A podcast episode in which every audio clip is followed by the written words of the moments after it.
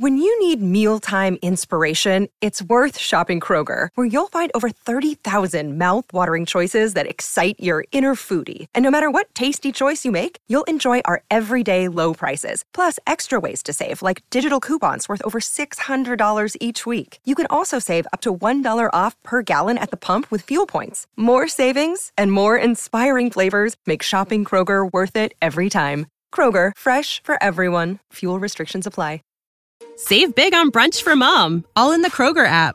Get 16 ounce packs of flavorful Angus 90% lean ground sirloin for $4.99 each with a digital coupon. Then buy two get two free on 12 packs of delicious Coca Cola, Pepsi, or 7UP, all with your card. Shop these deals at your local Kroger today or tap the screen now to download the Kroger app to save big today. Kroger, fresh for everyone. Prices and product availability subject to change. Restrictions apply. See site for details. O crime do Padre Amaro, de Essa de Queiroz.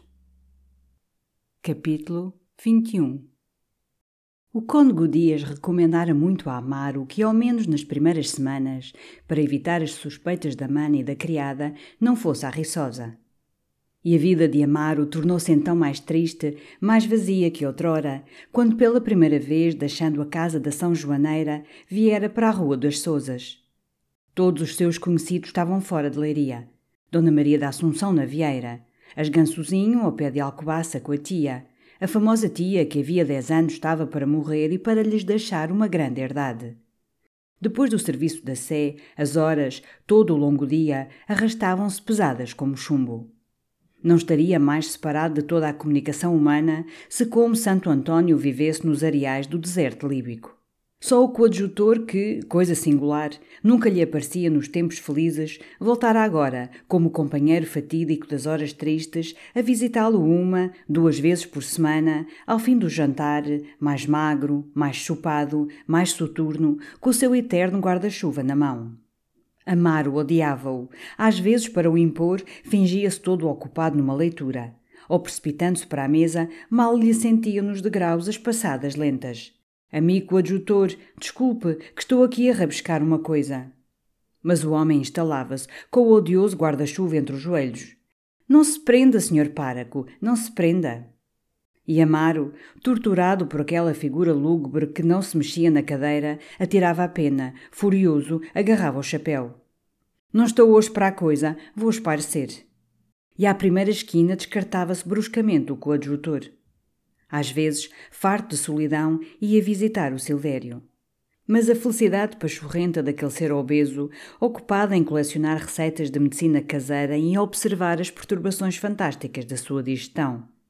Os seus constantes louvores do Dr. Godinho, dos pequenos e da senhora.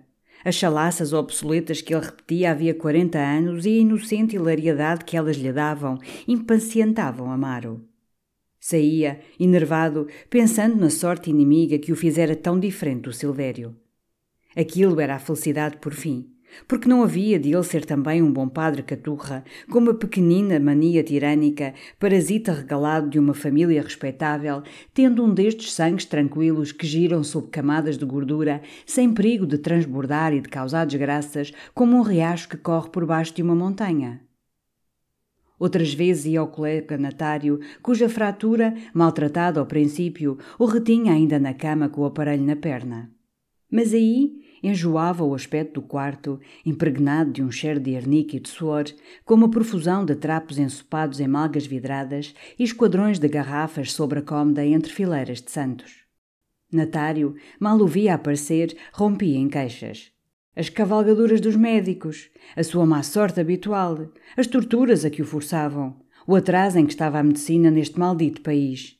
E ia salpicando o soalho negro de expectorações e de pontas de cigarro. Desde que estava doente, a saúde dos outros, sobretudo dos amigos, indignava-o como uma ofensa pessoal. E você sempre rijo, hã?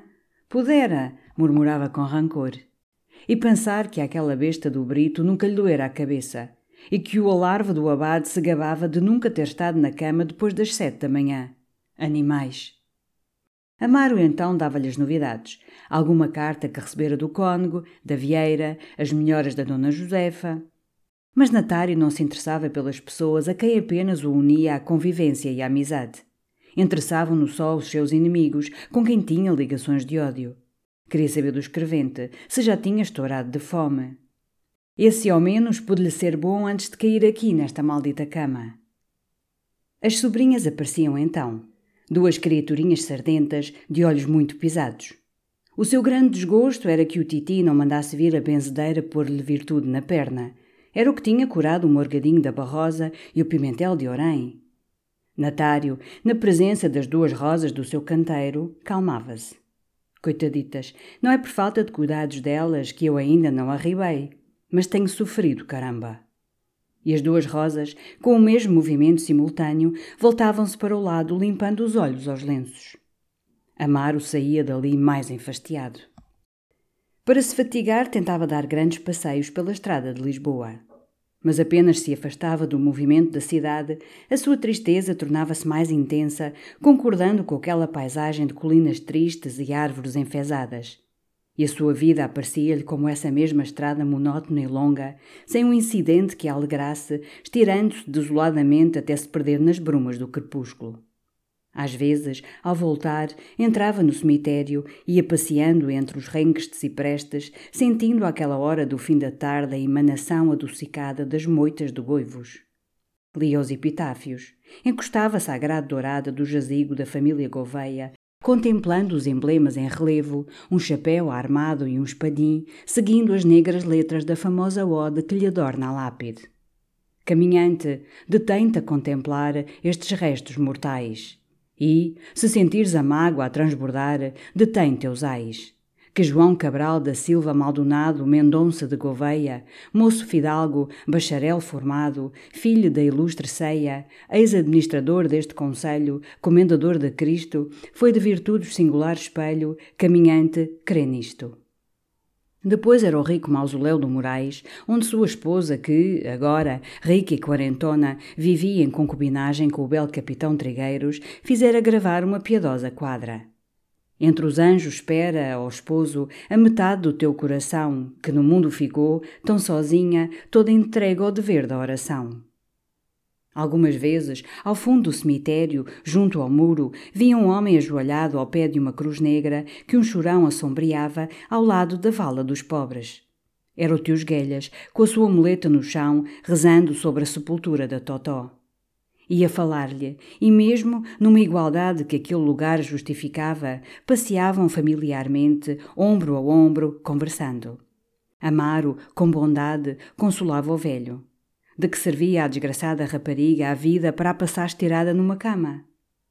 Sempre era viver, senhor páraco, e eu, veja agora isto, sozinho de dia e de noite. Todos têm as suas solidões, tios Guelhas, dizia melancolicamente Amaro. O sineiro então suspirava, perguntava pela senhora Dona Josefa, pela menina Amélia. Lá está na quinta. Coitadita, não está mais topada. Cruzes da vida, tios Guelhas e continuavam calados por entre as ruas de bucho que fecham os canteiros cheios do negrejamento das cruzes e da brancura das lápides novas. Amaro, às vezes, reconhecia alguma sepultura que ele mesmo tinha aspergido e consagrado. Onde estariam aquelas almas que ele recomendara a Deus em latim, distraído, engrolando à pressa as orações para ir ter com Amélia? Eram jazigos de gente da cidade. Ele conhecia de vista as pessoas da família. Vira-as então lavadas em lágrimas e agora passeavam em ranchos pela alameda ou chalaceavam ao balcão das lojas. Voltava para casa mais triste, e a sua longa noite começava, infindável. Tentava ler, mas ao fim das dez primeiras linhas bocejava de tédio e de fadiga. Às vezes escrevia ao cônego. Às nove horas tomava chá. E depois era um passear sem fim pelo quarto, fumando maços de cigarros, parando à janela a olhar a negrura da noite, lendo aqui e além uma notícia ou um anúncio do popular e recomeçando a passear com bocejos tão cavos que a criada os ouvia na cozinha. Para entreter estas noites melancólicas e por um excesso de sensibilidade ociosa, tentara fazer versos, pondo o seu amor e a história dos dias felizes nas fórmulas conhecidas da saudade lírica. Lembras-te desse tempo de delícias, ó oh anjo feiticeiro, Amélia amada, quando tudo eram risos e venturas e a vida nos corria sossegada? Lembras-te dessa noite de poesia em que a lua brilhava pelos céus e nós, unindo as almas, ó oh Amélia, erguemos nossa prece para Deus? Mas, a despeito de todos os esforços, nunca passara destas duas quadras, apesar de as ter produzido com uma facilidade prometedora, como se o seu ser contivesse apenas estas duas gotas isoladas de poesia e, soltas elas à primeira pressão, nada mais restasse senão a seca prosa do temperamento carnal. E esta existência vazia relaxara-lhe tão subtilmente todo o maquinismo da vontade e da ação, que qualquer trabalho que lhe pudesse encher a fastidiosa concavidade das horas infindáveis era-lhe odioso como o peso de um fardo injusto. Preferia ainda os tédios da ociosidade aos tédios da ocupação. A não ser os deveres estritos que ele não podia deslachar sem escândalo e sem censura, desembaraçava-se, pouco a pouco, de todas as práticas do zelo interior nem a oração matinal, nem as visitas regulares ao Santíssimo, nem as meditações espirituais, nem o rosário à Virgem, nem a leitura à noite do breviário, nem o exame de consciência. Todas essas obras de devoção, estes meios secretos de santificação progressiva, substituíam pelos infindáveis passeios pelo quarto, do lavatório à janela e por maços de cigarros fumados até ao negro dos dedos. A missa, pela manhã, era rapidamente engorolada o serviço da paróquia feito com surdas revoltas de impaciência. Tornara-se consumadamente o indignos sacerdos dos ritualistas. E tinha na sua ampla totalidade os 35 defeitos e os sete meios defeitos que os teólogos atribuem ao mau padre. Só lhe restava, através da sua sentimentalidade, um apetite tremendo.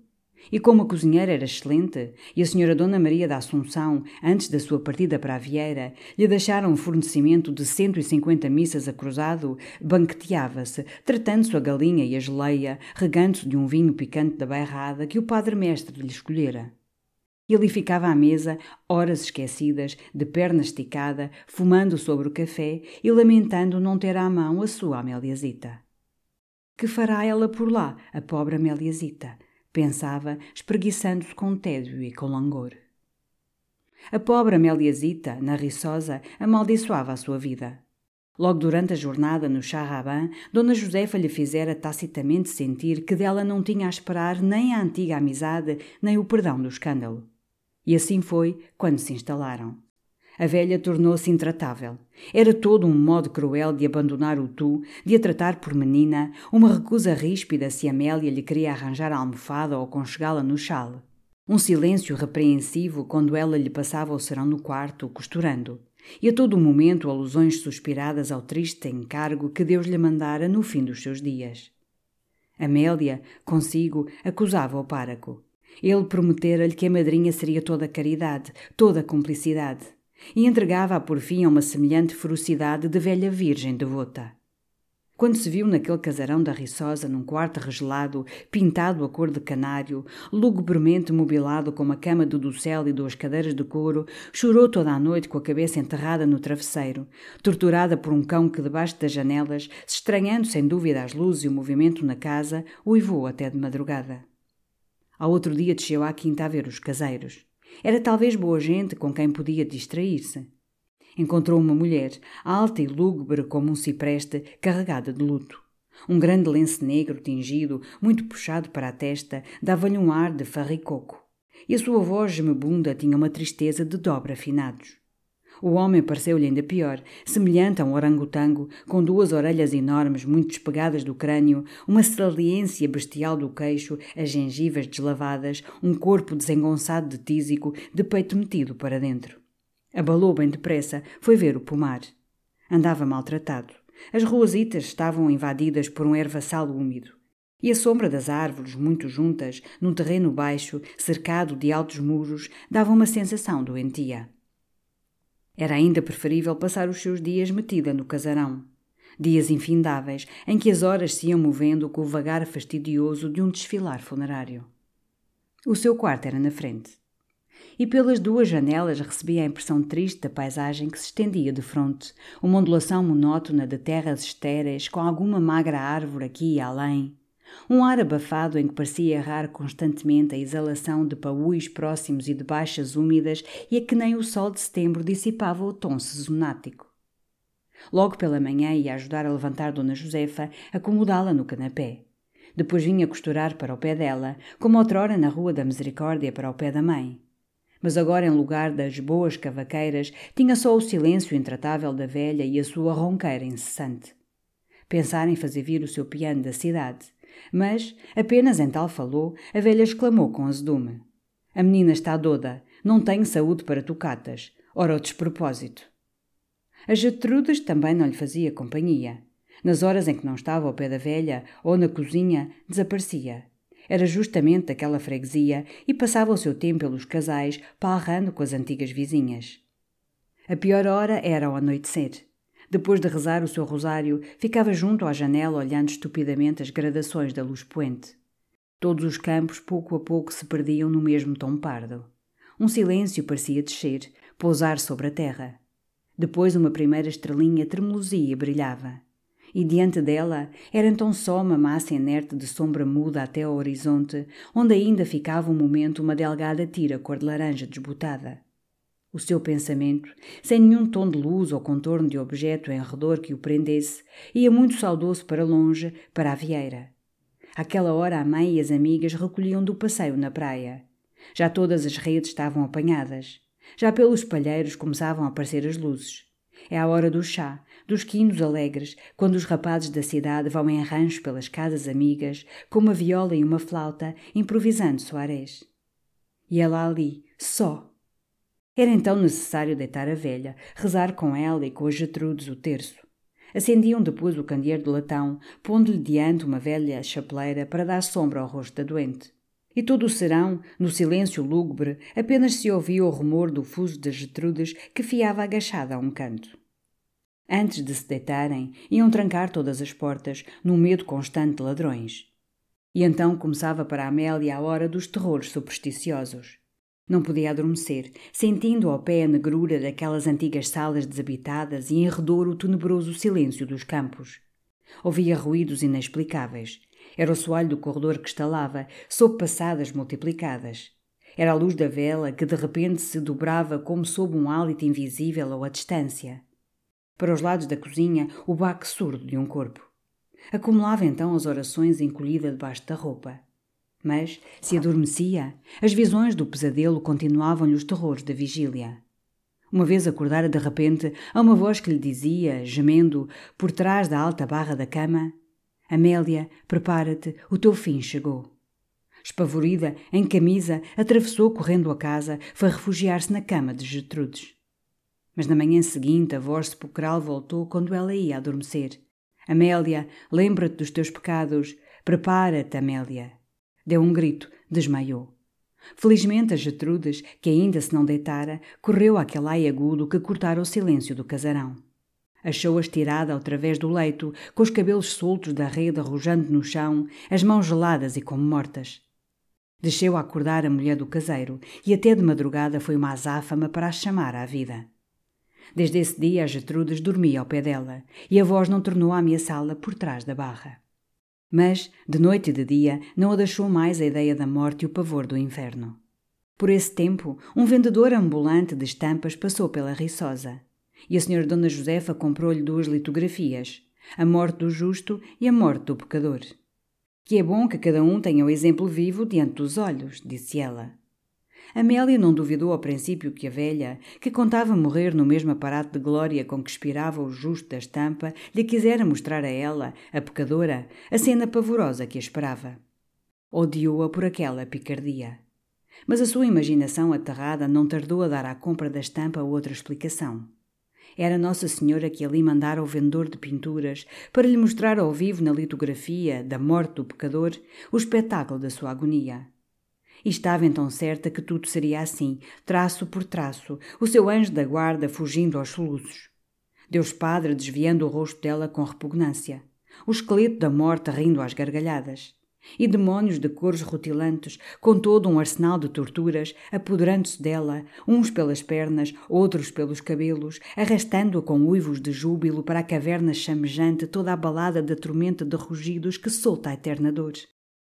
E ela podia ver ainda, no fundo dos céus, a grande balança, com um dos pratos muito alto, onde as suas orações não pesavam mais que uma pena de canário, e o outro prato caído, de cordas retesadas, sustentando a enxerga da cama do cineiro e as suas toneladas de pecado. Caiu então numa melancolia histérica que envelhecia. Passava os dias suja e desarranjada, não querendo dar cuidados ao seu corpo pecador. Todo o movimento, todo o esforço lhe repugnava. As mesmas orações lhe custavam, como se as julgasse inúteis. E tinha atirado para o fundo de uma arca o enxoval que andava a costurar para o filho, porque o odiava, aquele ser que ela sentia mexer-se-lhe já nas entranhas e que era a causa da sua perdição. Odiava-o, mas menos que o outro, o para que lhe o fizera, o padre malvado que a tentara, a estragara, a atirara às chamas do inferno. Que desespero quando pensava nele. Estava em leiria sossegado, comendo bem, confessando outras, namorando-as talvez. E ela ali sozinha, com o ventre condenado e enfartado do pecado que ele lá depusera, ia-se afundando na perdição sempre interna. De certo esta excitação a teria matado, se não fosse o abate Ferrão, que começara então a vir ver muito regularmente a irmã do amigo cônego. Amélia ouvira falar muitas vezes nele na Rua da Misericórdia. Dizia-se lá que o Ferrão tinha ideias esquisitas, mas não era possível recusar-lhe nem a virtude da vida nem a ciência de sacerdote. Havia muitos anos que era ali abade. Os bispos tinham-lhe sucedido na diocese e ele ali ficara esquecido naquela freguesia pobre, de congrua atrasada, numa residência onde chovia pelos telhados. O último vigário-geral, que nunca dera um passo para o favorecer, dizia-lhe todavia liberal de palavreado. Você é um dos bons teólogos do reino. Você está predestinado por Deus para um bispado. Você ainda apanha a mitra. Você há de ficar na história da Igreja Portuguesa como um grande bispo, Ferrão. Bispo, senhor vigário-geral, isso era bom. Mas era necessário que eu tivesse o arrojo de um Afonso de Albuquerque ou de um Dom João de Castro para aceitar aos olhos de Deus semelhante responsabilidade. E ali ficara, entre gente pobre, numa aldeia de terra escassa, vivendo de dois pedaços de pão e uma chávena de leite, com uma batina limpa onde os remendos faziam um mapa, precipitando-se a uma meia légua por um temporal desfeito, se um paroquiano tinha uma dor de dentes, passando uma hora a consolar uma velha a quem tinha morrido uma cabra. E sempre de bom humor, sempre com um cruzado no fundo do bolso dos calções para uma necessidade do seu vizinho, grande amigo de todos os rapazitos a quem fazia botes de cortiça, e não duvidando parar, se encontrava uma rapariga bonita, o que era raro na freguesia, e exclamar: Linda moça, Deus a abençoe. E todavia, em novo, a pureza dos seus costumes era tão célebre que lhe chamavam a donzela. De resto, padre perfeito no zelo da igreja passando horas de estação aos pés do Santíssimo Sacramento, cumprindo com uma felicidade fervente as menores práticas da vida devota, purificando-se para os trabalhos do dia com uma profunda oração mental, uma meditação de fé, donde a sua alma saía mais ágil, como de um banho fortificante preparando-se para o sono com um destes longos e piedosos exames de consciência, tão úteis que Santo Agostinho e São Bernardo faziam do mesmo modo que Plutarco e Sêneca, e que são a correção laboriosa e subtil dos pequenos defeitos, o aperfeiçoamento meticuloso da virtude ativa, empreendido com o fervor de poeta que revê um poema querido. E todo o tempo que tinha vago abismava-se num caos de livros. Tinha só um defeito o abate Ferrão. Gostava de caçar. Coibia-se, porque a caça tira muito tempo, e é sanguinário matar uma pobre ave que anda azafamada pelos campos nos seus negócios domésticos. Mas nas claras manhãs de inverno, quando ainda há orvalho nas giestas, se via passar um homem de espingarda ao ombro, o passo vivo, seguido do seu perdigueiro, iam-se-lhe os olhos nele. Às vezes, porém, a tentação vencia. Agarrava furtivamente a espingarda, assobiava a janota e, com as abas do casacão ao vento, lá ia o teólogo ilustre, o espelho de piedade, através de campos e vales. E daí a pouco, pum, pum! Uma codorniz, uma perdiz em terra. E lá voltava o santo homem com a espingarda debaixo do braço, os dois pássaros na algibeira, cozendo-os com os muros, rezando o seu rosário à Virgem e respondendo aos bons dias da gente pelo caminho com os olhos baixos e o ar muito criminoso. O abate Ferrão, apesar do seu aspecto gebo e do seu grande nariz, agradou a Amélia logo desde a primeira visita à Riçosa. E a sua simpatia cresceu quando viu que Dona Josefa o recebia com pouco alvoroço, apesar do respeito que o mano cônego tinha pela ciência do abade. A velha, com efeito, depois de ter estado só com ele numa prática de horas, condenara-o com uma única palavra na sua autoridade de velha devota experiente. É relaxado. Não se tinham realmente compreendido. O bom Ferrão, tendo vivido tantos anos naquela paróquia de quinhentas almas, as quais caíam todas, de mães e filhas, no mesmo molde de devoção simples a Nosso Senhor, Nossa Senhora e São Vicente, patrono da freguesia, tendo pouca experiência de confissão, encontrava-se subitamente diante de uma alma complicada de devota da cidade, de um beatário caturra e atormentado. E ao ouvir aquela extraordinária lista de pecados mortais, murmurava espantado. É estranho é estranho. Percebera bem ao princípio que tinha diante de si uma dessas degenerações mórbidas do sentimento religioso que a teologia chama doença dos escrúpulos e de que, na sua generalidade, estão afetadas hoje todas as almas católicas. Mas depois, a certas revelações da velha, receou estar realmente em presença de uma maníaca perigosa. E instintivamente, com o singular horror que os sacerdotes têm pelos dodos, recuou a cadeira. Pobre Dona Josefa. Logo na primeira noite em que chegara a Riçosa, contava ela, ao começar o rosário a Nossa Senhora, lembrara-lhe de repente que lhe esquecera o saiote de flanela escarlate que era tão eficaz nas dores das pernas. Trinta e oito vezes de seguida recomeçara o rosário e sempre o saiote escarlate se interpunha entre ela e Nossa Senhora. Então desistira, de exausta, desfalfada e imediatamente sentira dores vivas nas pernas e tivera como uma voz de dentro a dizer-lhe que era Nossa Senhora por vingança a espetar-lhe alfinetes nas pernas. O abade pulou. Oh, minha senhora! Ai, não é tudo, senhor abade! Havia outro pecado que a torturava. Quando rezava, às vezes, sentia vir a expectoração. E tendo ainda o nome de Deus ou da Virgem na boca, tinha de escarrar.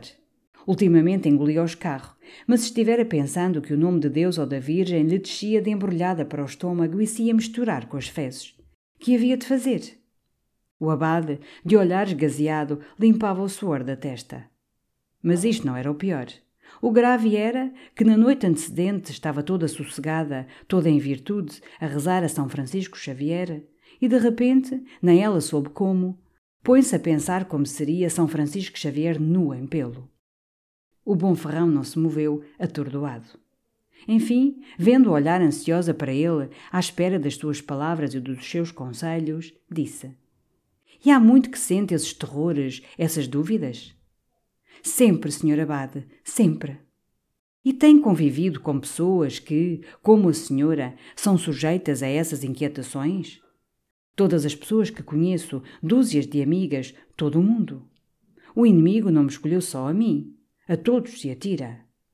E que remédio dava a essas ansiedades de alma? Ai, senhor abade, aqueles santos da cidade, o senhor Páraco, o senhor Silvério, o senhor Guedes, todos, todos nos tiravam sempre de embaraços. E com uma habilidade, com uma virtude. O abade Ferrão ficou calado um momento. Sentia-se triste, pensando que por todo o reino tantos centenares de sacerdotes trazem assim voluntariamente o rebanho naquelas trevas de alma, mantendo o mundo dos fiéis num terror abjeto do céu, representando Deus e os seus santos como uma corte que não é menos corrompida, nem melhor, que a de Calígula e dos seus libertos. Quis então levar àquele noturno cérebro de devota, povoado de fantasmagorias, uma luz mais alta e mais larga. Disse-lhe que todas as suas inquietações vinham da imaginação torturada pelo terror de ofender a Deus. Que o Senhor não era um amo feroz e furioso, mas um pai indulgente e amigo. Que é por amor que é necessário servi-lo, não por medo. Que todos esses escrúpulos, Nossa Senhora a enterrar alfinetes, o nome de Deus a cair no estômago, eram perturbações da razão doente. Aconselhou-lhe confiança em Deus, bom regime para ganhar forças. Que não se cansasse em orações exageradas. E quando eu voltar, disse enfim, erguendo-se e despedindo-se, continuaremos a conversar sobre isto e havemos de serenar essa alma. Obrigado, Sr. Abade, respondeu a velha secamente. E apenas as Gertrudes daí a pouco entrou a trazer-lhe a botija para os pés, Dona Josefa exclamou, toda indignada, quase choramingando: Ai, não me presta para nada, não me presta para nada. Não me percebeu. É um trapado, é um pedreiro livre, Gertrudes. Que vergonha num sacerdote do Senhor. Desde esse dia não tornou a revelar ao abade os pecados modonhos que continuava a cometer. E quando ele, por dever, quis recomeçar a educação da sua alma, a velha declarou-lhe sem rodeios que, como se confessava com o senhor padre Guzmão, não sabia se seria delicado receber de outro a direção moral. O abade fez-se vermelho, respondeu: Tem razão, minha senhora, tem razão. Deve-se ter muita delicadeza nessas coisas. Saiu. E daí por diante, depois de ter entrado no quarto a saber-lhe da saúde, de ter falado do tempo, da estação, das doenças que iam, de alguma festa na igreja, apressava-se em se despedir e ir para o terraço conversar com Amélia. Vendo-a sempre tão tristonha, interessara-se por ela. Para Amélia, as visitas do abade eram uma distração naquela solidão da Riçosa. E assim se iam familiarizando, a ponto que nos dias em que ele regularmente vinha, Amélia punha um mantelete e ia pelo caminho dos poiais esperá-lo até junto à casa do ferrador. As conversas do abade, falador incansável, entretinham-na, tão diferentes dos mexericos da Rua da Misericórdia. Como o espetáculo de um largo vale com árvores, plantações, águas, pomares e rumor de lavouras recreia os olhos habituados às quatro paredes caiadas de uma trapeira da cidade.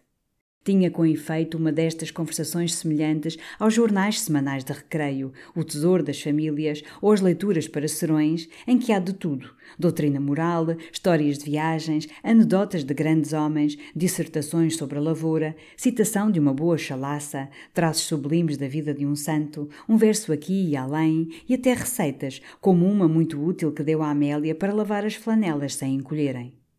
Só era monótono quando falava da sua família paroquiana, dos casamentos, batizados, doenças, questões ou quando começava as suas histórias de caça.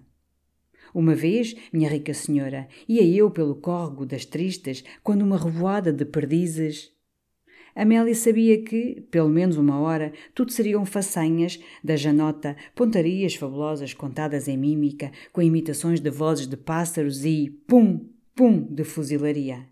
Ou então eram descrições das caçadas selvagens que ele lera com gula, a caça ao tigre do Nepal, ao leão da Argélia e ao elefante, histórias ferozes que arrastavam a imaginação da rapariga para longe, para os países exóticos onde a erva é alta como os pinheiros, o sol queima como um ferro em brasa e entre cada ramagem reluzem os olhos de uma fera. E depois, a propósito de tigres e de malaios, lembrava-lhe uma história curiosa de São Francisco Xavier e ele lançado, o terrível parrador, na descrição dos feitos da Ásia, das armadas da Índia e das estocadas famosas do cerco de Diu.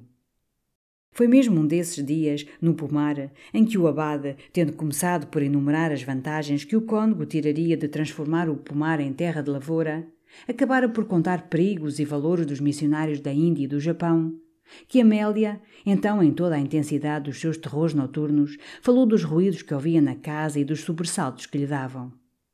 Oh, que vergonha! disse o abade rindo. Uma senhora da sua idade ter medo de papões. Ela então, atraída por aquela bondade do senhor abade, contou-lhe as vozes que ouvia de noite por detrás da barra da cama. O abade pôs-se sério. Minha senhora, isso são imaginações que deve a todo o custo dominar. De certo tem havido prodígios no mundo, mas Deus não se põe assim a falar a qualquer, por detrás das barras das camas, nem permite ao demónio que o faça. Essas vozes, se as ouve, e se os seus pecados são grandes, não vêm de detrás da cama, vêm de si mesma, da sua consciência. E pode então fazer dormir ao pé de si as Gertrudes e sem Gertrudes e todo o batalhão de infantaria que as há de continuar a ouvir. Havia de as ouvir, mesmo que fosse surda. O que é necessário é acalmar a consciência que reclama penitência e purificação. Tinham subido ao terraço falando assim e Amélia sentira-se fatigada num dos bancos de pedra que ali havia e ficara a olhar a quinta ao longe, os tetos dos corrais, a longa rua de loureiros, a eira e a distância os campos que se sucediam planos e avivados do tom úmido que lhes dera a chuva ligeira da manhã. Agora à tarde estava de uma placidez clara, sem vento, com grandes nuvens paradas que o sol do poente tocava de vivos cor-de-rosa tenro. Pensava naquelas palavras tão sensatas do abade, no descanso que gozaria se cada pecado que lhe pesava na alma como um penedo se tornasse ligeiro e se dissipasse sob a ação da penitência. e vinham-lhe desejos de paz, de um repouso igual à quietação dos campos que se estendiam diante dela. Um pássaro cantou, depois calou-se. E recomeçou daí um momento com um trinado tão vibrante, tão alegre, que Amélia sorria, escutando-o. É um roxinol. Os roxinóis não cantam a esta hora, disse o abade. É um melro. Aí está um que não tem medo de fantasmas nem ouve vozes. Olha que entusiasmo, o maganão! Era com efeito um gorjear triunfante, um delírio de melro feliz, que dera de repente a todo o pomar uma sonoridade festiva. E Amélia, diante daquele chilrear glorioso de um pássaro contente, subitamente, sem razão, num destes abalos nervosos que vêm às mulheres histéricas, rompeu a chorar. Então, que é isso? Que é isso? fez o abade muito surpreendido. Tomou-lhe a mão, com uma familiaridade de velho e de amigo, calmando-a. Que infeliz que sou, murmurou aos soluços. Ele então, muito paternal, não tem razão para o ser. Sejam quais forem as aflições, as inquietações, uma alma cristã tem sempre a consolação à mão. Não há pecado que Deus não perdoe, nem dor que não calme. Lembre-se disso.